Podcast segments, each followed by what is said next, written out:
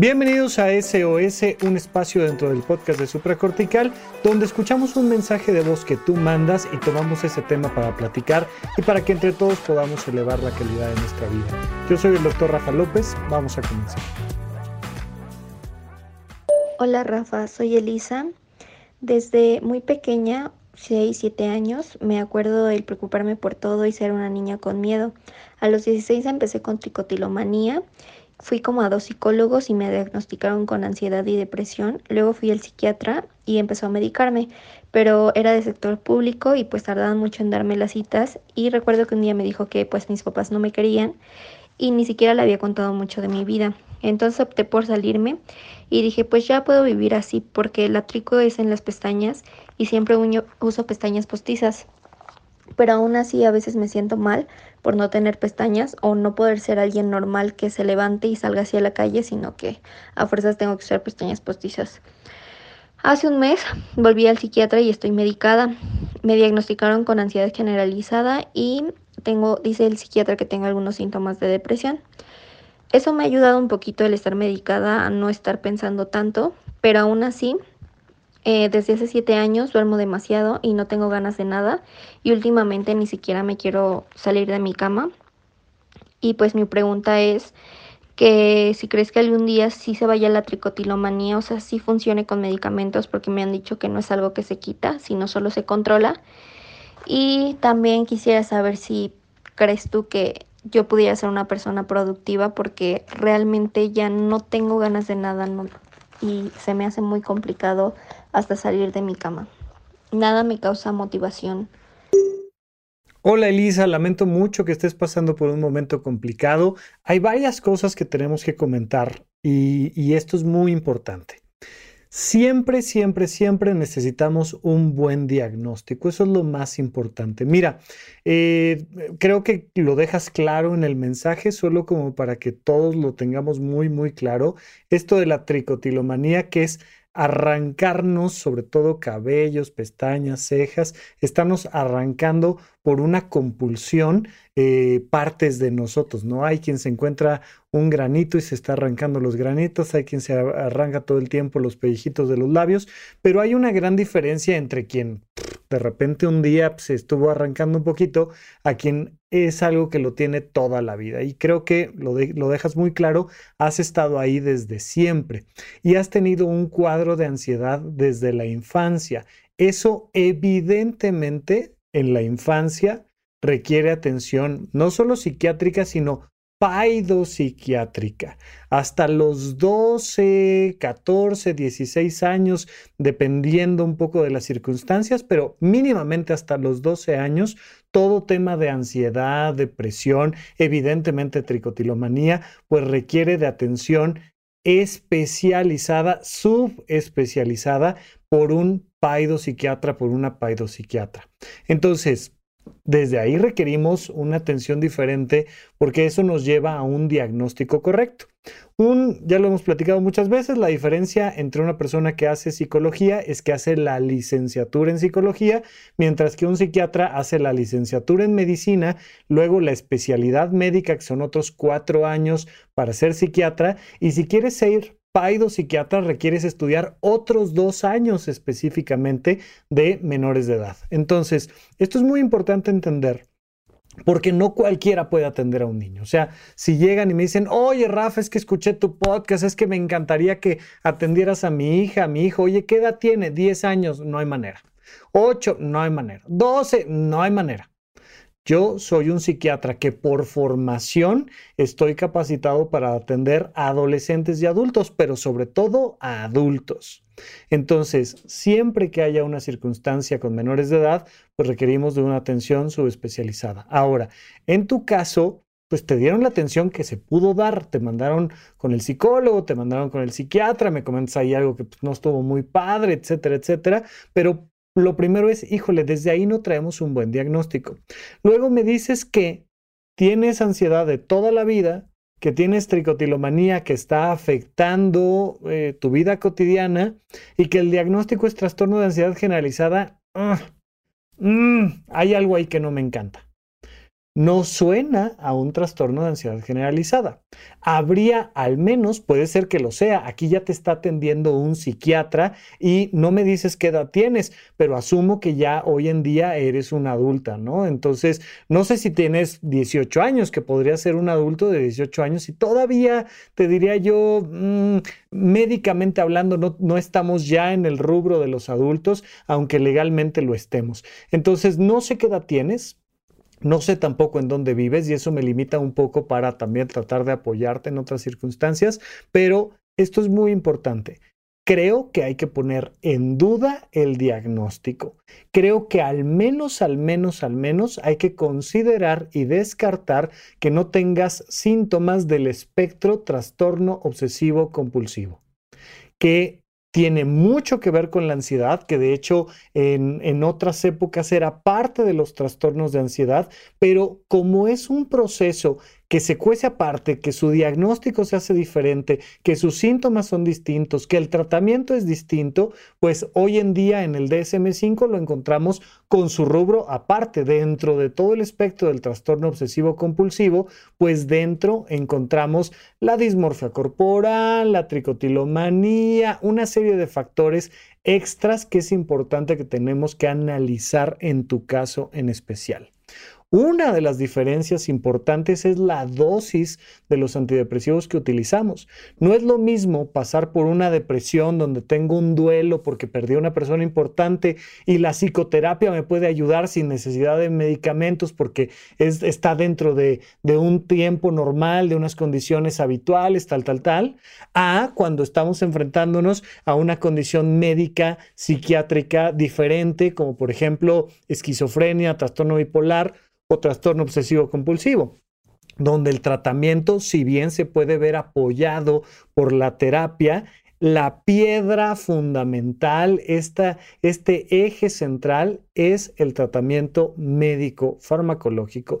Entonces, de inicio hay cosas ahí que necesitamos antes que otra cosa tener un diagnóstico claro, porque si nos quedamos con la idea de que solo tienes un trastorno de ansiedad generalizada, es probable que el tratamiento no sea suficiente no nos alcance a, darte ese empuje que estás necesitando. Entonces, punto número uno, tenemos que cuestionar el tratamiento. Si estás en la Ciudad de México, te recomendaría muchísimo atenderte en el Instituto Nacional de Psiquiatría, que además es un hospital público, no es, una, no es un lugar donde la atención psiquiátrica vaya a ser cara. Por supuesto que tiene sus complicaciones, como los hospitales públicos en general en este país. Por supuesto que tiene sus complicaciones, pero definitivamente te lo recomiendo, además de que tienen una clínica especializada en el trastorno obsesivo compulsivo y verdaderamente creo yo que son los mejores médicos para atender este trastorno en particular. Entonces,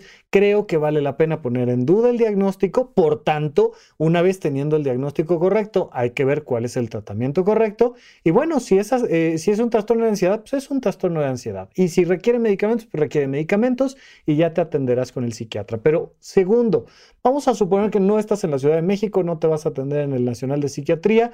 Bueno, pues es importante regresar con tu psiquiatra y decirle, pues sigo con ganas de estar tirada en cama, no estoy haciendo nada y es su trabajo hacer los ajustes necesarios para que puedas estar bien. Oye, ¿puedo ser productiva? Por supuesto.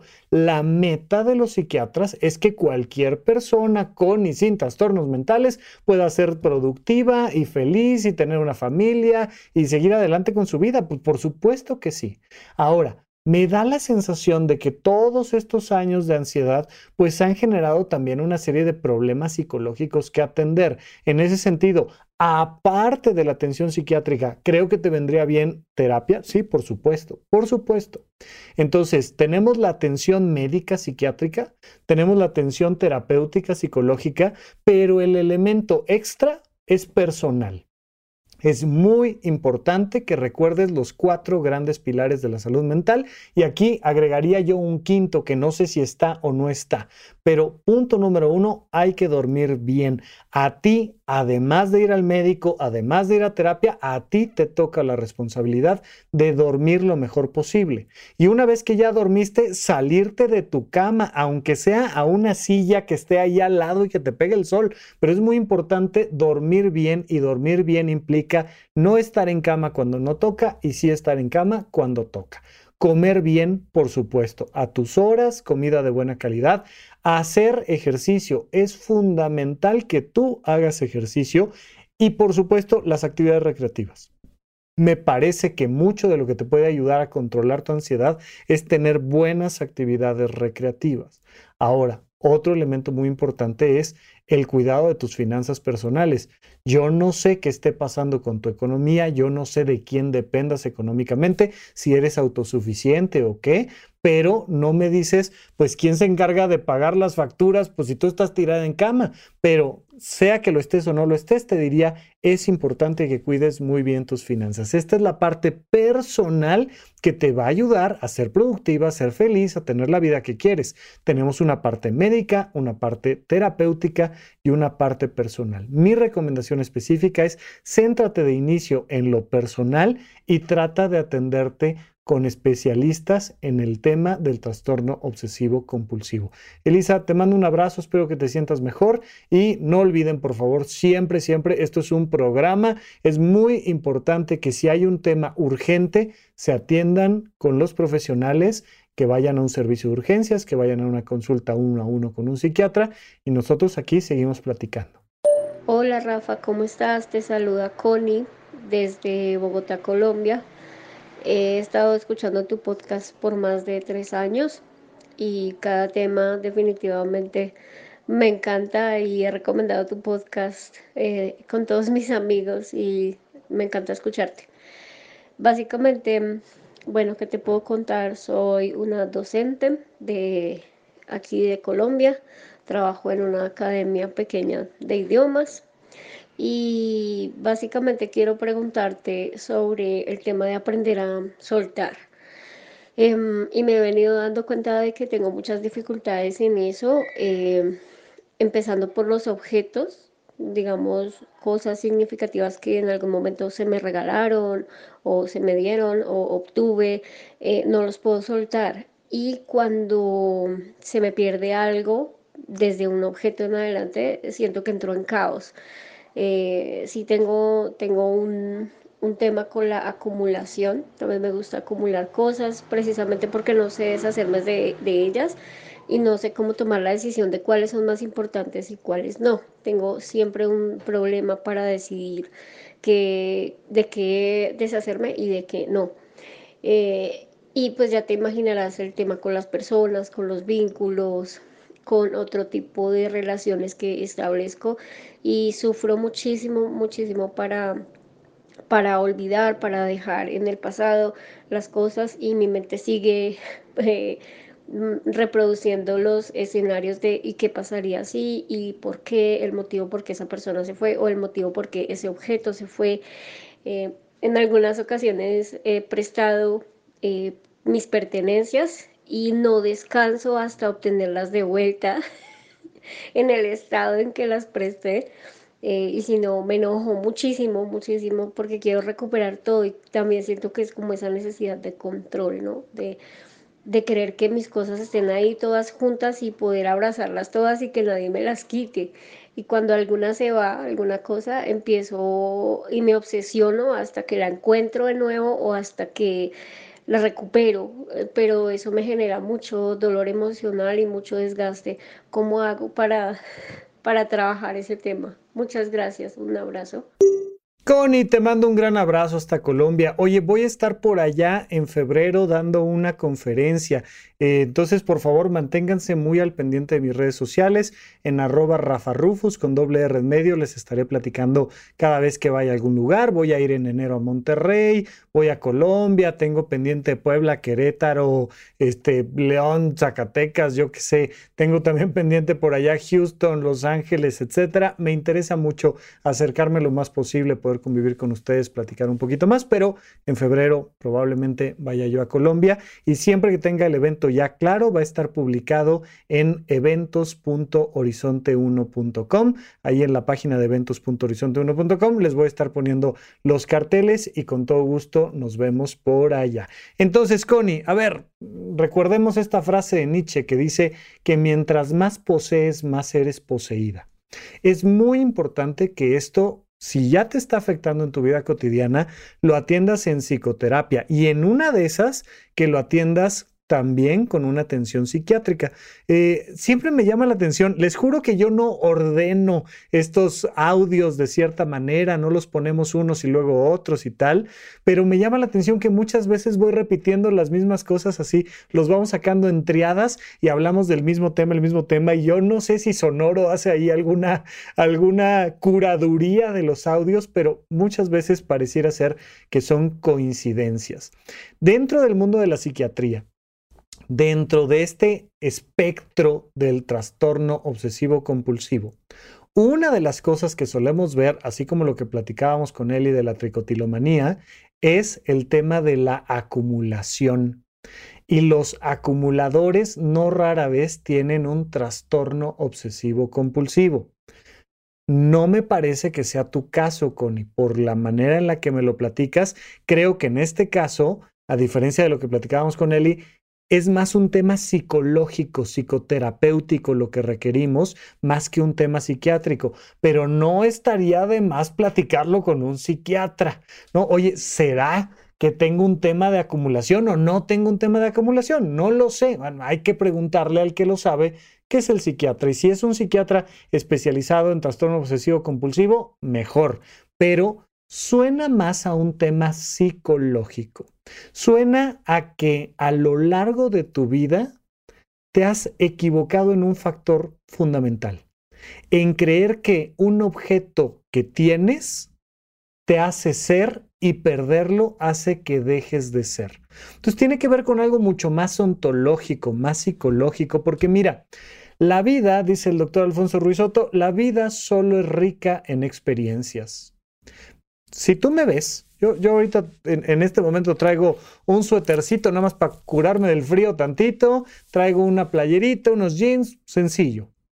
No tengo un gran objeto aquí conmigo, podría estar grabando en cualquier otro lugar y dentro de mí traigo todo lo que soy, traigo todo lo que he aprendido en la vida. Traigo todo el conocimiento que he aprendido desde el kinder. No, pues un día me enseñaron a hablar, este, un día aprendí a, decir mamá, papá, agua, leche, y pues eso lo sigo trayendo puesto. Pero aprendí también matemáticas, pero en algún momento ortografía, pero aprendí este, geografía, física, medicina, todo eso lo traigo puesto y nadie me lo puede quitar. Traigo todo el conocimiento puesto pero además traigo todas las cosas que he hecho puestas. Oye, si aprendí a bailar una cosa u otra, si aprendí a hacer tela aérea, malabares, zancos, si aprendí teatro, si aprendí a, usar un micrófono, a sacar una fotografía, todo lo que he aprendido lo traigo puesto en el cuerpo, lo traigo en las células, lo traigo puesto. Pero además, traigo puestas mis emociones. Traigo puesto todo lo que he sentido, bueno, malo, eh, fantástico, artístico, eh, lo que tú me digas, todo lo que he sentido, todas mis emociones las traigo puestas. Incluso todo lo que no recuerdo lo traigo puesto. Y mi confianza en mí viene de que sé que aquí están, de que lo traigo puesto. El problema que me estás platicando, Connie, es que tú has puesto afuera tu ser has depositado en un teléfono o en un libro o en un cuadro o en un anillo todo lo que eres, todo lo que sabes, todo lo que sientes y todo lo que has hecho. En ropa, en otras personas que pueden estar o dejar de estar. Mira, hay algunas culturas que practican el canibalismo, que practicaban el canibalismo, sobre todo en el África profunda, que viven este proceso del duelo de perder a un ser amado, a un ser amado a través del canibalismo. O sea, no es me como a otra persona por comer, porque se me antojó. Hoy qué comemos, hoy comemos cebra o comemos este, eh, ah, nos comemos al tío Juan, hoy qué, hoy comemos. No, no, el canibalismo no funciona así, sino que una persona que muere, me como un pedacito de su ser. Y entonces hay, ciertos órganos reservados para unos y para otros en estas culturas y demás, pero yo me como un pedacito de, de, de mi padre o de mi abuelo, de mi... Y a la hora que me lo como, lo traigo puesto siempre. ¿Dónde está la manzana que te comiste ayer? ¿Dónde está este, la pasta italiana que te comiste en tu cumpleaños? ¿Dónde está tu pastel de cumpleaños? Está dentro de ti. Lo traes puesto. Mi cabello está hecho de todo lo que he comido, pero mi manera de hablar está hecha de todo lo que he leído. Pero mi manera de todo, decíamos en la Facultad de Medicina que nosotros somos muy flojos y que como no queremos estar cargando los libros todo el tiempo, pues mejor no los aprendemos, ¿no? Y entonces eh, te aprendes un poema y ese poema lo traes siempre. De hecho, eh, en Alicia en el País de las Maravillas, cuando Alicia va cayendo por el agujero de, del conejo, ella se va cuestionando y es una de las cosas maravillosas porque desde ahí empieza la gran pregunta en esa historia de quién soy. Ella se va cuestionando, ¿seré Alicia o no seré Alicia? Alicia sí se sabe el poema de no sé qué. Voy a tratar de decir el poema. Si puedo decir el poema, sí soy Alicia. Y si no puedo decir el poema, entonces no soy Alicia. Y tú que eres el lector, te das cuenta de que Alicia es Alicia con poema y sin poema. Alicia es Alicia ya sea que crezca o se haga pequeña. Alicia es Alicia siempre. Este mundo donde aquí todos estamos locos implica creer que puedo dejar de ser yo por perder algo. Entonces, Nietzsche nos decía, oye, mientras más posees, más eres poseído. Mientras menos posees, más eres tú, más libre eres. Imagínate esto. Lo, abundante de lo austero. La, la maravilla de decir, lo tengo todo. ¿Sabes por qué lo tengo todo? Porque no tengo nada. No tengo nada que perder. Lo tengo todo. Tengo mi ser, tengo el conocimiento, tengo mi historia, tengo mi presente, tengo mi futuro, no me lo pueden quitar. Entonces creo que es importante que empieces a trabajar este proceso, sobre todo a través de la autoestima. No tienes que enfocarte tanto en deshacerte de los objetos. Oye, este cuadro o este otro cuadro, ¿cuánto tiempo van a durar aquí en mi consultorio? Pues no sé, Espero que mucho, ¿no? Este, este cuadro este, que, han visto ahí en YouTube, si no lo han visto, por favor síganme, arroba Rafa Rufus en YouTube. Pero es un cuadro muy lindo que parece una hoja de cuaderno con un hombre navegando en tinta que me encanta. Oye, lo vi, lo vi en una galería, me encantó, me alcanzaba, lo pagué este, a plazos y tal.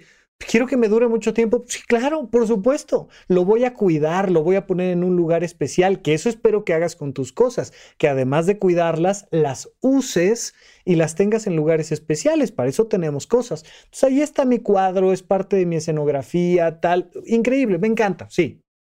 Oye, se quemó, se quemó, se quemó en un incendio.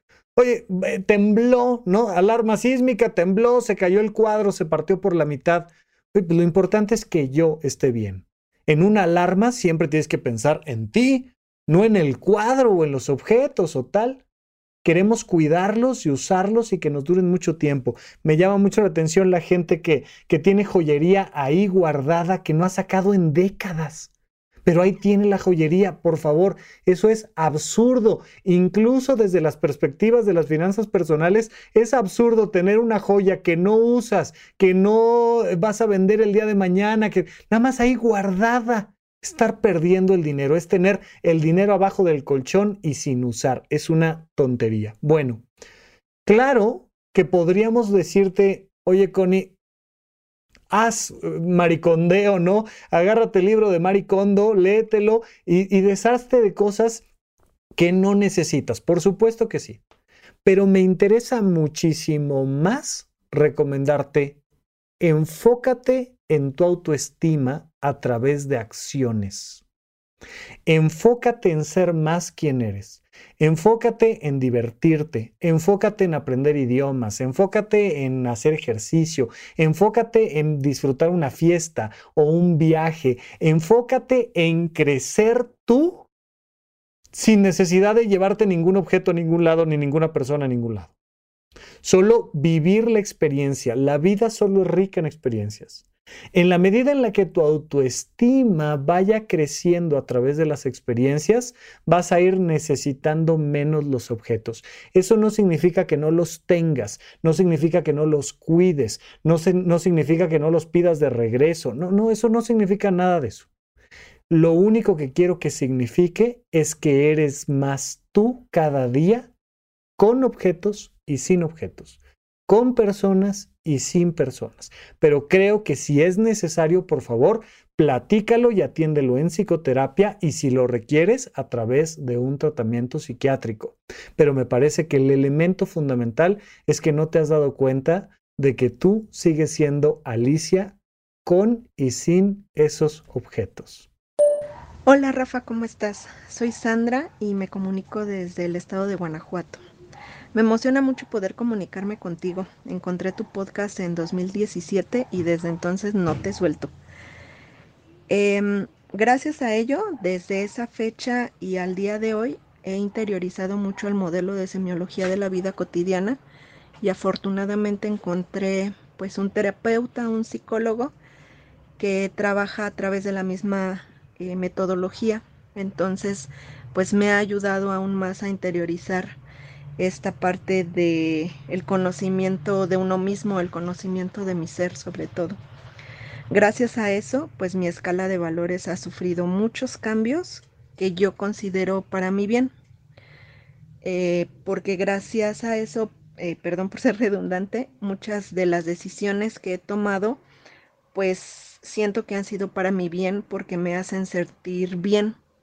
Sin embargo, eh, he sido muy cuestionada y muy juzgada por amistades, lo pongo entrecomillado, de muchos años, quienes básicamente pues me dicen ya no eres la misma, te has hecho más intolerante o, perdón por la palabra, te has hecho más vale madre, por así decirlo. Pero creo que es porque en algún momento ya aprendí a poner límites y a decir lo que siento, aunque creo que lo hago de manera asertiva, pues muchas veces no es bienvenido y por eso pues soy mm, juzgada o atacada o, o criticada. El punto es que hoy mi grupo social o el grupo de mis amistades pues es más reducido, pero es con el que me siento muy cómoda porque puedo ser como soy sin sentirme juzgada, eh, puedo decir lo que pienso y, y me siento escuchada pero tengo momentos en los que siento que pueda llegar o que en algún momento he llegado a los linderos o del cinismo, creo yo, o incluso de la cruda moral, de como de, de, regresar y poder y pedir disculpas, pero sé que no está bien, no me haría sentir bien. Entonces mi pregunta es, ¿cómo puedo seguir avanzando sin tantos desencuentros con mis vínculos, sin tantos juicios? Y pues principalmente sin sentir esta cruda moral. Muchas gracias por tu atención y saludos a todos. Sandy, querida, te mando un gran abrazo. A ver, eh, muy interesante lo que me dices porque sí, cuando cambia nuestra escala de valores, por supuesto que tiene que cambiar nuestro contexto social. Definitivamente. O sea, no, no puedes seguirte llevando con las mismas personas en el momento en el que tus intereses cambian, tus lugares de, de, de, convivencia habituales cambian, tus edades cambian, pues vamos cambiando todo el tiempo. ¿Cómo le hacemos para que los demás no nos juzguen? No podemos. Eso es imposible. Y pues particularmente quien más nos va a juzgar siempre van a ser nuestra familia, ¿no? Las personas más cercanas a nosotros, que además muchas veces pues siguen ahí independientemente de si cambian las circunstancias, pues mi papá sigue siendo mi papá, mi hermano sigue siendo mi hermano, mi tía sigue siendo mi tía, pues, pues sí, y entonces te dicen, ay, este, ¿cómo has cambiado? Antes eras chévere, no sé qué, tal, tal, tal. Bueno, pues sí, esas cosas pasan y nos van a juzgar. Aquí te diría yo dos elementos muy importantes. Punto número uno. Tú debes de tener criterios objetivos que te permitan saber a ti si voy bien o me regreso. Mira, en términos de salud es muy fácil porque hay parámetros científicos establecidos para ello. Yo una vez al mes voy con mi nutrióloga y le pregunto, ¿cómo voy? Más allá de que si hoy es que descubrí una nueva dieta, hoy es que estoy comiendo más verduras o no, hoy es que no, fíjate que hacer este caminadora no me venía tan bien como ahora que estoy haciendo natación, lo que tú quieras. Oye, este me estará cayendo bien la caminata de pues súbete a la báscula. Y entonces te subes a la báscula y con estos procesos de impedancia y entonces te haces este, este análisis de tu composición corporal y la nutrióloga te dice, pues no, pues ¿qué crees? Que perdiste masa muscular y ganaste grasa corporal y no vamos bien. No, pero es que yo leí un libro que dice que tú podrás hacer lo que quieras. No, pues es que fui a semiología. Ah, qué bueno que fuiste a semiología. Es que mm, está padrísimo. Pero aquí la báscula dice que no vamos bien. Lo mismo aplicaría para un examen de sangre, lo mismo aplicaría para muchas cosas. Y uno de los elementos, por ejemplo, objetivos es, oye, ¿cómo van tus finanzas personales? Estás teniendo mejores fuentes de ingreso, cosas que disfrutas más, estás gastando adecuadamente, han disminuido tus deudas o ya no tienes deudas, estás ahorrando, estás invirtiendo. Sí, ¡ay, qué maravilla! Entonces significa que estás poniendo límites adecuadamente. Porque muchas veces no me pongo límites a mí o no le pongo límites a los demás y entonces me endeudo y entonces eh, como de más y tengo sobrepeso y entonces este, lo que quieras. Pero hay parámetros objetivos que tú puedes establecer para saber ¿Cómo vas? ¿Cómo vas? Si realmente esto de la semiología de la vida cotidiana, que ahí están mis cursos en horizonte1.com, oye, este, estos cursos de semiología de la vida cotidiana me están ayudando a ser mejor persona o peor persona. No, pues es que Rafa dice que soy mejor persona. Qué bueno, pero ¿dónde están los parámetros objetivos? Oye, duermo mejor, como mejor, hago más ejercicio eh, o hago el ejercicio correcto para mí, para mi edad, tengo actividades recreativas, Estoy conociendo personas con las que resueno, amigos, amigas con las que estoy vinculándome mucho mejor. Siento que esos vínculos son más equitativos. Fantástico. Oye, estoy desdoblando mi vocación, me estoy realizando vocacionalmente. Oye, qué increíble. Oye, además estamos ayudando en una institución de asistencia privada y entonces estamos ayudando a niños o a, o a perros de la calle, lo que tú quieras. Tú debes de establecer cuáles son tus criterios objetivos para saber si voy bien. Más allá de la opinión de los demás. Mira, decía un maestro mío de psiquiatría que es muy importante tener relaciones sexuales en privado. Porque si lo hiciéramos en público, alguien nos criticaría o nos daría consejos. No, es que vas muy rápido, es que estás muy arriba, es que estás muy abajo, es que hazle así, es que ponte... Todo el mundo tiene una opinión, entonces es importante que tú tengas criterios objetivos claros que determinen si vas bien o vas mal. Punto número dos, no puedes ir reduciendo, reduciendo, reduciendo, reduciendo, reduciendo, reduciendo, reduciendo tu grupo de amistades porque te vas a quedar sin nadie. Por favor, muy importante. Tengo por ahí en el podcast de Supracortical un episodio que se llama Recursos Humanos Personales.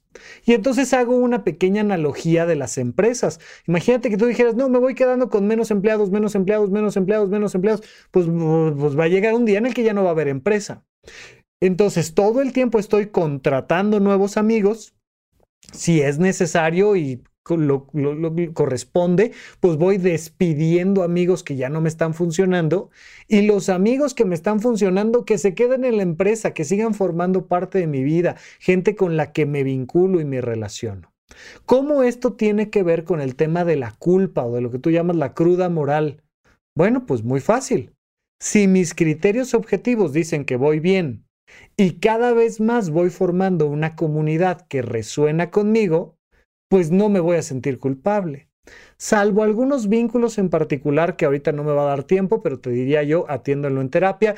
Oye, me siento mal con mi hermano, mi mejor amiga, o con mi papá, o yo qué sé con quién. Bueno, habrá que trabajar cómo resolver la culpa con esas personas en específico. Pero por ahora te diría yo, es muy importante, no que yo, que tú establezcas cuáles son los criterios para saber si tu vida está mejorando o empeorando.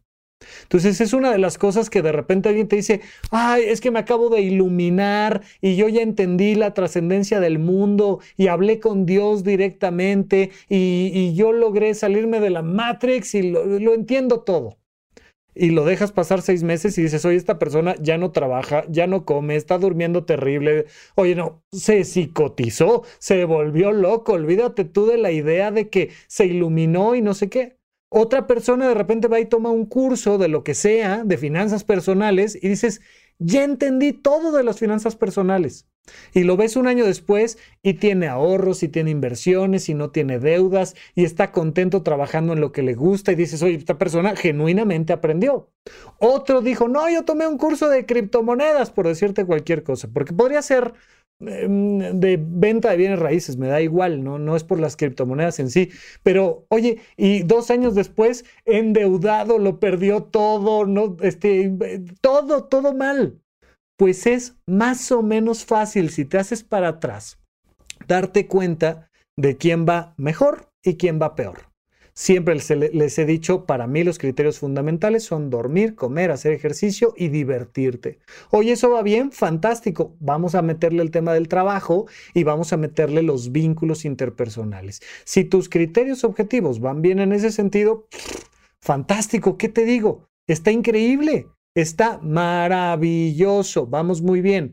Ahora solo acércate a personas con las que resuenes. Entonces, muy importante que lo veas desde ahí, porque yo no sé si realmente te estás volviendo una persona intolerante, pero si te estás volviendo una persona intolerante, te vas a dar cuenta de que empieza a afectar tu vida.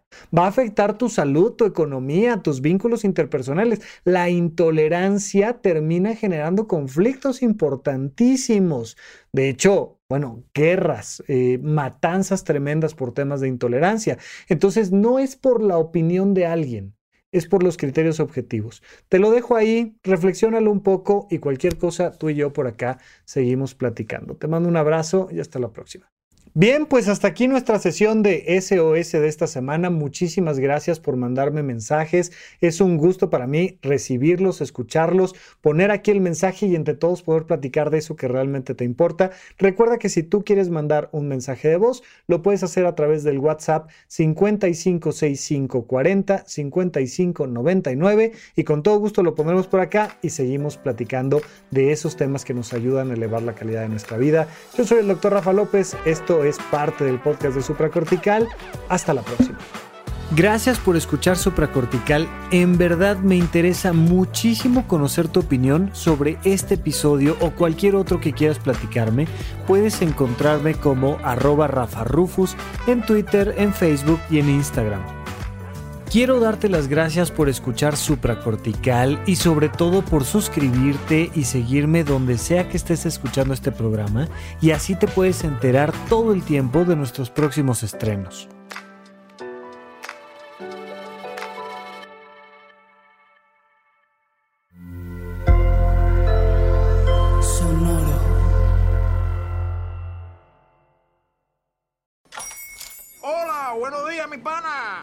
Buenos días, bienvenido a Sherwin Williams.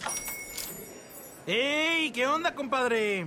¿Qué onda? Ya tengo lista la pintura que ordenaste en el ProPlus app. Con más de 6.000 representantes en nuestras tiendas listos para atenderte en tu idioma y beneficios para contratistas que encontrarás en aliadopro.com. En Sherwin Williams somos el aliado del PRO.